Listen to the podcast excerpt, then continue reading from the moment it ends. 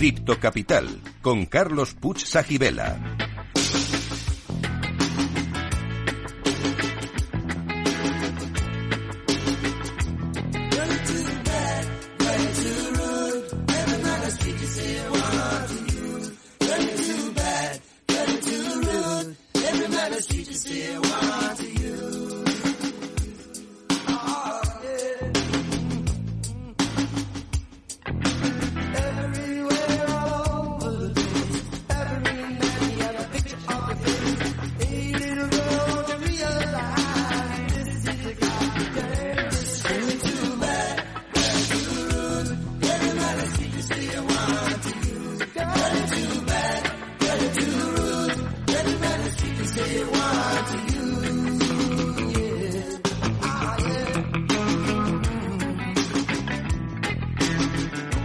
Bueno, bueno, criptocapitaleros, seguimos aquí con Alberto de Torres Pachón, CEO de Nectiu, que en la primera parte del programa nos ha contado un proyecto súper interesante que han hecho con un cliente, un cliente del sector logística, almacén, donde combinan inteligencia artificial, Internet de las Cosas o IoT y la tecnología blockchain.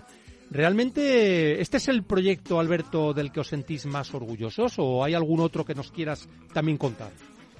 No, la verdad que este hombre lo hemos eh, originado desde cero, con lo Sí. cual, bueno, pues eh, siempre es algo es propio además y, y el aprendizaje que te lleva a un proyecto propio, pues te hace, bueno, pues el, el estar orgulloso, ¿no? Entonces, bueno, esto también nos ha abierto un poco la, la visión de, de, de cómo, bueno, no- de cómo ir aportando valor a las empresas, ¿no? Entonces, bueno, ahora estamos en una parte también de, de, de trabajar. Yo creo que lo importante aquí en las empresas es empezar a modernizar un poco tu sistema de, de, de cuál es tu modelo de negocio y para eso, bueno, pues yo creo que empiezas- tienes que empezar a trabajar más el origen, ¿no?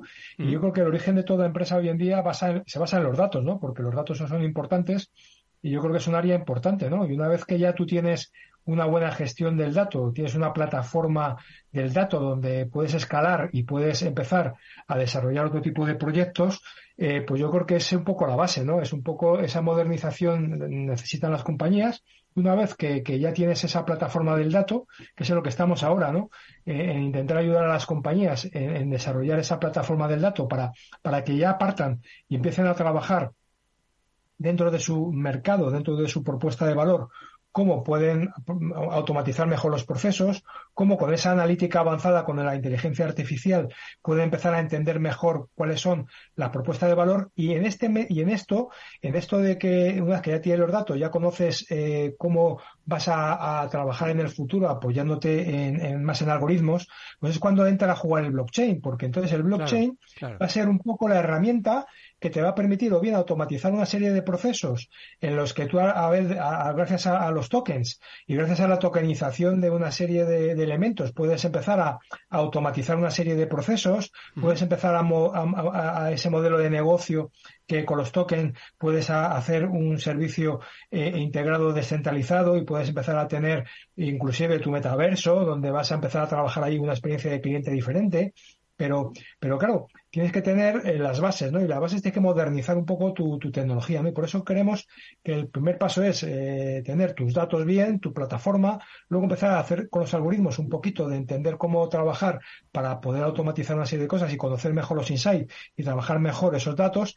Y una vez que ya estás ahí, empezar a, hacer pilotos cómo mm, trabajar por la descentralización, ¿no? Con, viendo un poco cuáles son tus áreas y dónde más puede encajar, ¿no? Porque hay muchas áreas. Lo bueno de blockchain que te toca desde una automatización a la experiencia de usuario, a un modelo de negocio descentralizado o a una inversión con una, con una tokenización en, en, en- en tokens, ¿no? O sea, o sea, que tienes tanto que, que, que- que, bueno, no, no, no hay... Realmente, realmente las posibilidades, como bien dices, son infinitas, ¿no? Y estamos en el inicio. Yo creo que estamos en el, eh, bueno, pues en el comienzo de una revolución enorme, una revolución que tiene muchísimo que ver con los datos, como bien estás diciendo. Y mm, ahí yo no sé si, por ejemplo, las legislaciones que hay de protección de datos tan restrictivas que hay en la Unión Europea, esto dificulta este camino o no. ¿Tú qué crees al respecto? Bueno, lo- como todo está, está, bueno, como fíjate, hasta Elon Musk ahora empieza que sea inteligencia artificial, hay que regularla con inteligencia artificial generativa o hay que parar un poco para ver dónde vamos. Sí, sí.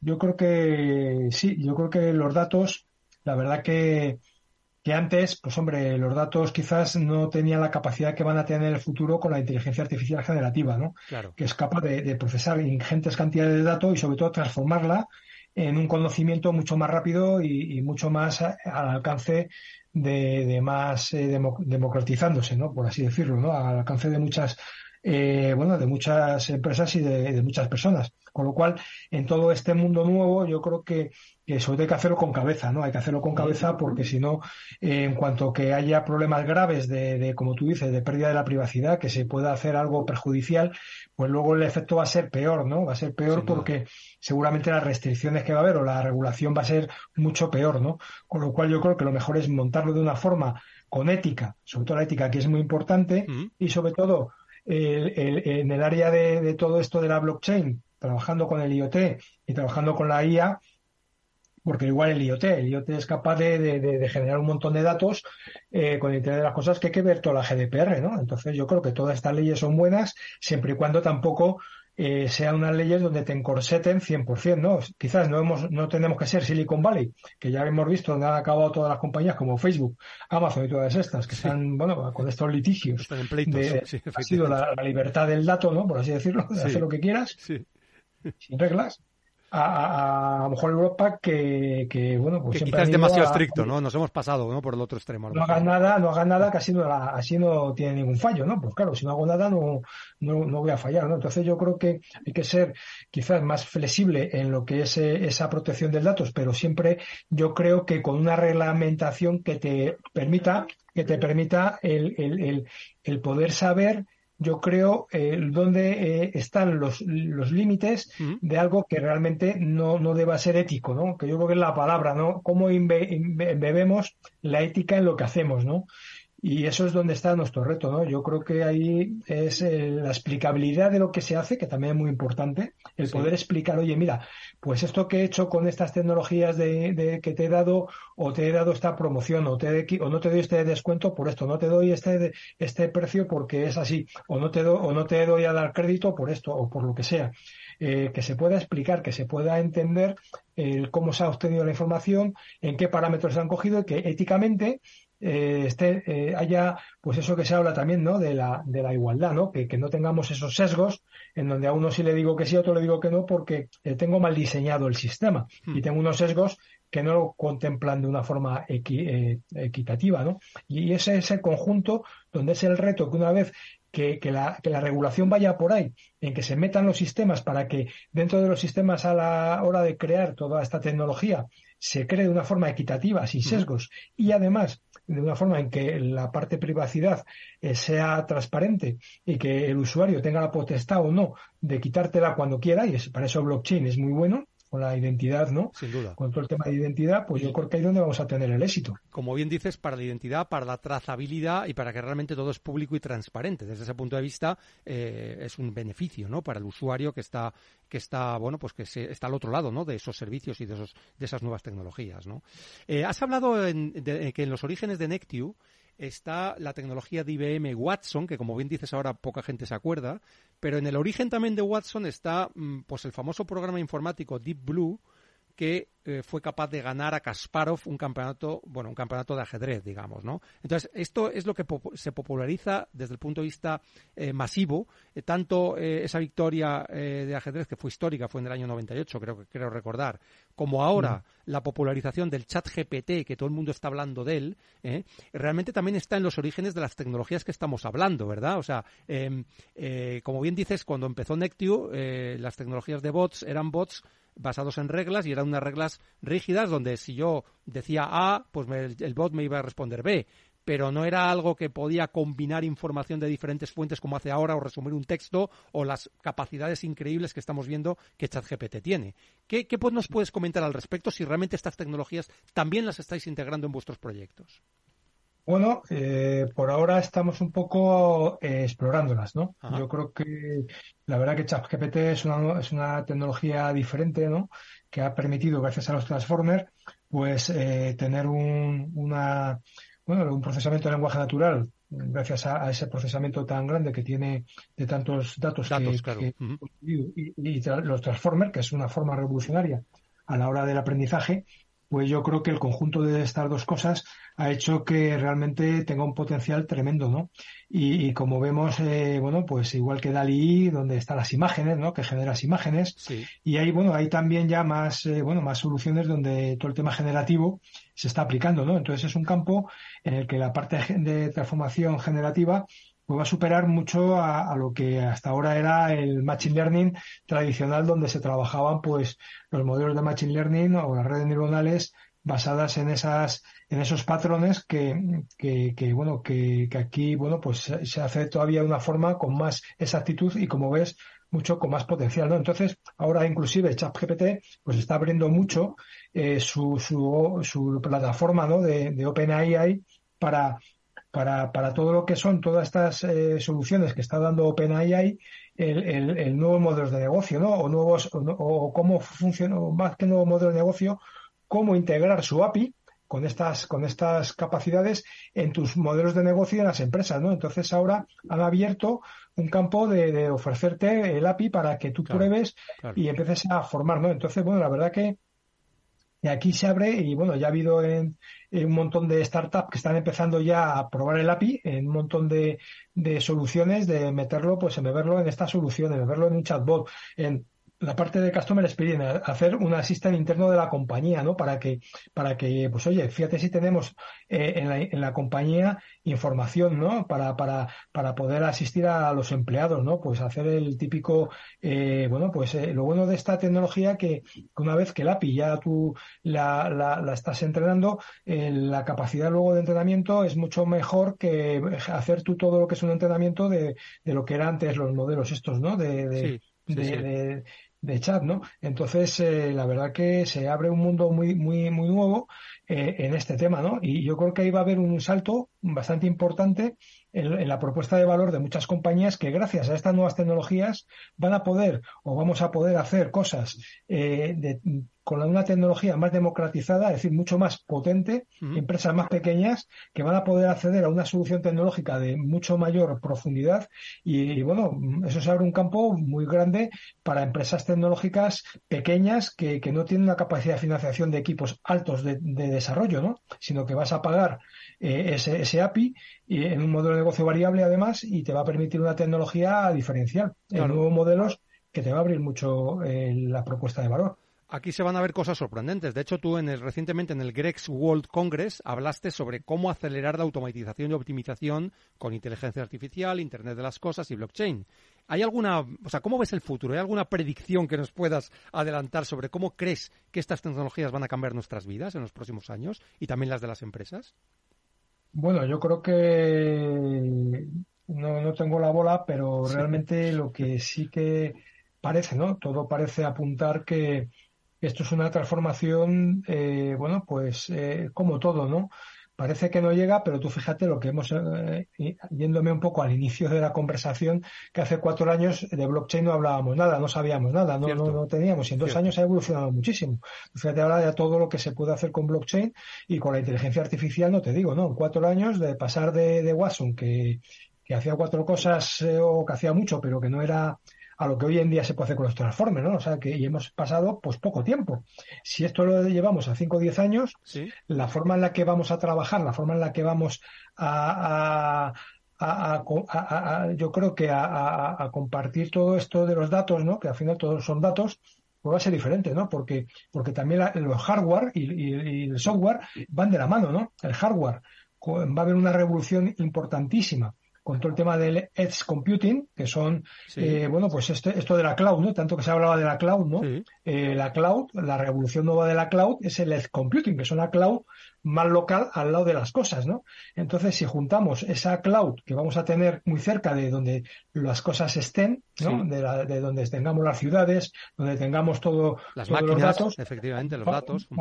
Claro, donde están los datos vamos a tener las empresas en los modelos de negocio, capacidad de computación mucho más barata, mucho más potente, mucho más rápida, que esto junto con las tecnologías estas que estamos hablando y el blockchain que te va a hacer una descentralización, pues hombre, va a cambiar mucho en la forma en la que vamos a, trabajar pues en relacionarnos, ¿no? Porque vamos a tener información todavía mucho más precisa, vamos a tener muchas automatizaciones que hoy en día son difíciles porque, claro, mandar los datos a la nube, que te lo baje, que luego el dato se pierda, que luego esto se procese y que luego la automatización, el coste de tanto dato, tanto procesamiento, pues hombre, si lo tengo aquí cerca y soy capaz de tener un nodo con blockchain descentralizado, con esa trazabilidad, con ese login y me lo hace todo automático y encima eh, procesa ingentes cantidades de datos y en tiempo real, pues hombre, yo creo que, que, la forma de trabajar va a ser diferente. Va a haber pues mucha automatización, nuevo hardware que nos va a permitir eh, automatizar todavía más tareas de las que tenemos hoy en día y, y, la forma nuestra de trabajo, ¿no? Porque hoy en día, pues hombre, yo creo que el conocimiento se basa mucho en lo que tú eres capaz de aprender, ¿no? Pero si yo soy capaz de aprender algo como puede ser todas estas tecnologías y trabajar con eh, tecnologías donde me van a ayudar, donde me van a ayudar a que mi, mi, inteligencia sea superior, porque claro, si yo sé trabajar muy bien con ChatGPT o, un, o, en mi área profesional y yo tengo un conocimiento, pues fíjate la velocidad que voy a tener. Tienes una enorme ventaja. Tienes una enorme ventaja. Exacto. O sea, si ahora me tengo que leer 50 libros para tener un conocimiento de algo, si yo soy, si soy capaz de, de, saber trabajar con él, soy mm. capaz de aprender en un día lo que me, me, puedo, puedo, aprender en un año. Efectivamente. Tienes toda por exagerar. Sí, sí, sí. Y, yo creo que no, no, no es exagerado lo que estás diciendo, ni mucho menos. Es decir, es tal la potencia que pone la inteligencia artificial con modelos tipo ChatGPT en nuestras manos que si la aprovechamos nos vamos a convertir en mejores profesionales y vamos a poder competir claramente de una forma superior, ¿no? Eh, eh, es así. cambia hasta el proceso de enseñanza, ¿no? Porque claro, ya no te pueden medir por lo que tú aprendes o por lo que tú sabes, ¿no? Sino por lo que tú eres capaz de generar y de, y de desarrollar, ¿no? Bueno, se habla que hay una nueva profesión que tiene mucho futuro, atento a los jóvenes que nos estén escuchando, que se llama ingeniero de prompts. El prompt es, digamos, la forma de preguntar a la, inteligencia artificial, en este caso al chat GPT de turno, y eh, bueno, pues es todo un arte si preguntas de una determinada manera, vas a ser capaz de extraer mucha más valiosa información que si preguntas de otra manera, ¿no? entonces, bueno, pues se habla de los ingenieros de prompts, ¿eh? o sea, que es curioso esto. Vale, fantástico, sí, sí, va muy acertado eso, ¿eh? No sé si en, bueno, tú eres profesor en ESIC, eh, bueno, en la Escuela de Business y Marketing School, estás involucrado en varias, en una amplia gama de programas y de cursos y de másters, ¿no?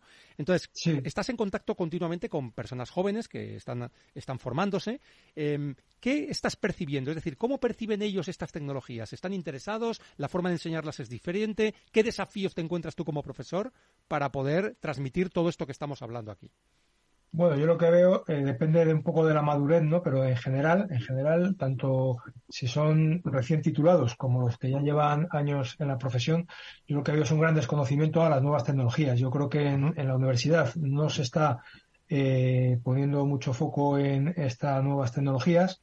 No hay una formación en, eh, ellas y, bueno, salen un poco eh, con desconocimiento de, todo lo, de, todo lo, que se puede aplicar, ¿no? Entonces, bueno, yo creo que ahora ya, por lo que estoy viendo, los nuevos planes de formación, pues ya están empezando a incorporar un poquito más estas tecnologías eh, yo creo que de aquí a cinco años va a haber una revolución también en la parte formativa de los cambios de, la, de lo que son los planes de formación, tanto en las escuelas de negocio. Bueno, la escuela de negocio quizás hemos ido ya hace ya cuatro o cinco años. Fíjate, mi primer programa de inteligencia artificial que yo puse en, en ESIC fue hace ya tres años, o sea que, bueno, cuatro, ya llevamos tiempo, o sea que ahí ya, porque empezó con el Big Data y, acabó ya con la inteligencia artificial. Yo creo que ahí sí que en las escuelas de negocio ha ido más, más, adelantado, pero las universidades yo creo que todavía les queda, ¿no? Entonces yo creo que, claro, cuando llega una persona a una escuela de negocio, pues, eh, bueno, pues ve un campo nuevo que no, que no ha salido de la universidad, ¿no?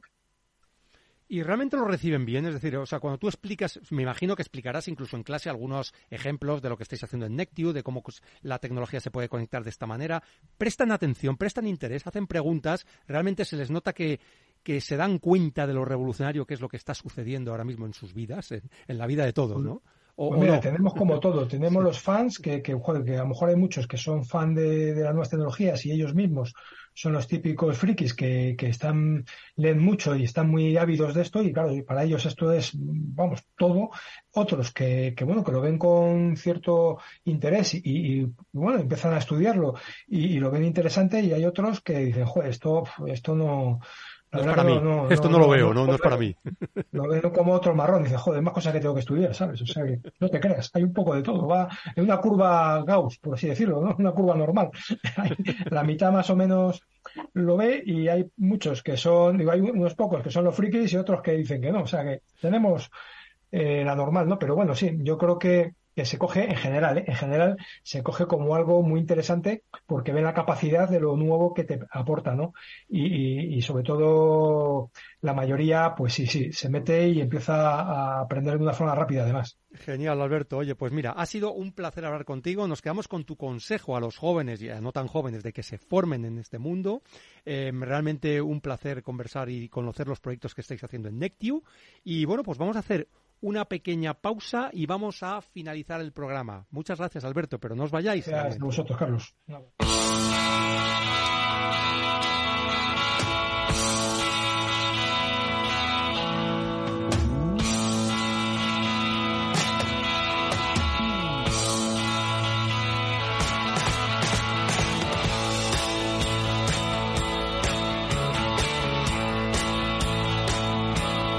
Muy bien, muy bien. Pues después de esta fabulosa entrevista con Alberto de Torres de Nectiu, vamos a resolver el cripto enigma. En el mundo cripto, una IGO, IGO, que significa Initial Game Offering, es un proceso para recaudar capital para desarrollar juegos basados en blockchain. O sea, es como una ICO, pero para, bueno, pues iniciativas basadas en blockchain que sean juegos. Entonces los jugadores inversores pueden acceder de forma anticipada al juego y normalmente reciben activos en formato NFT que les permiten jugar mejor, como por ejemplo naves, armaduras, personajes. O sea que realmente es una iniciativa, bueno, pues totalmente relacionada con el juego al que pretenden jugar.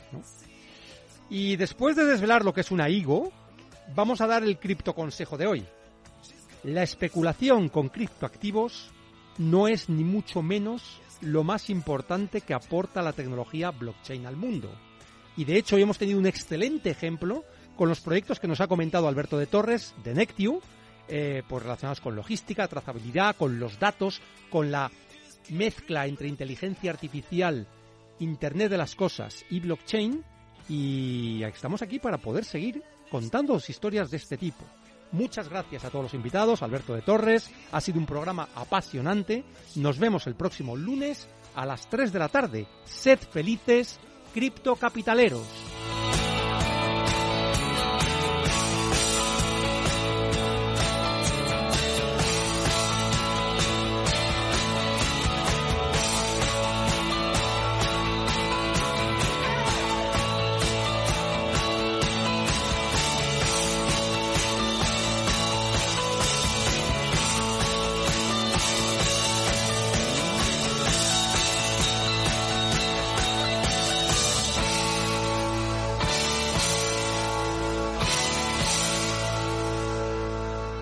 Cripto Capital con Carlos Puch Sajibela.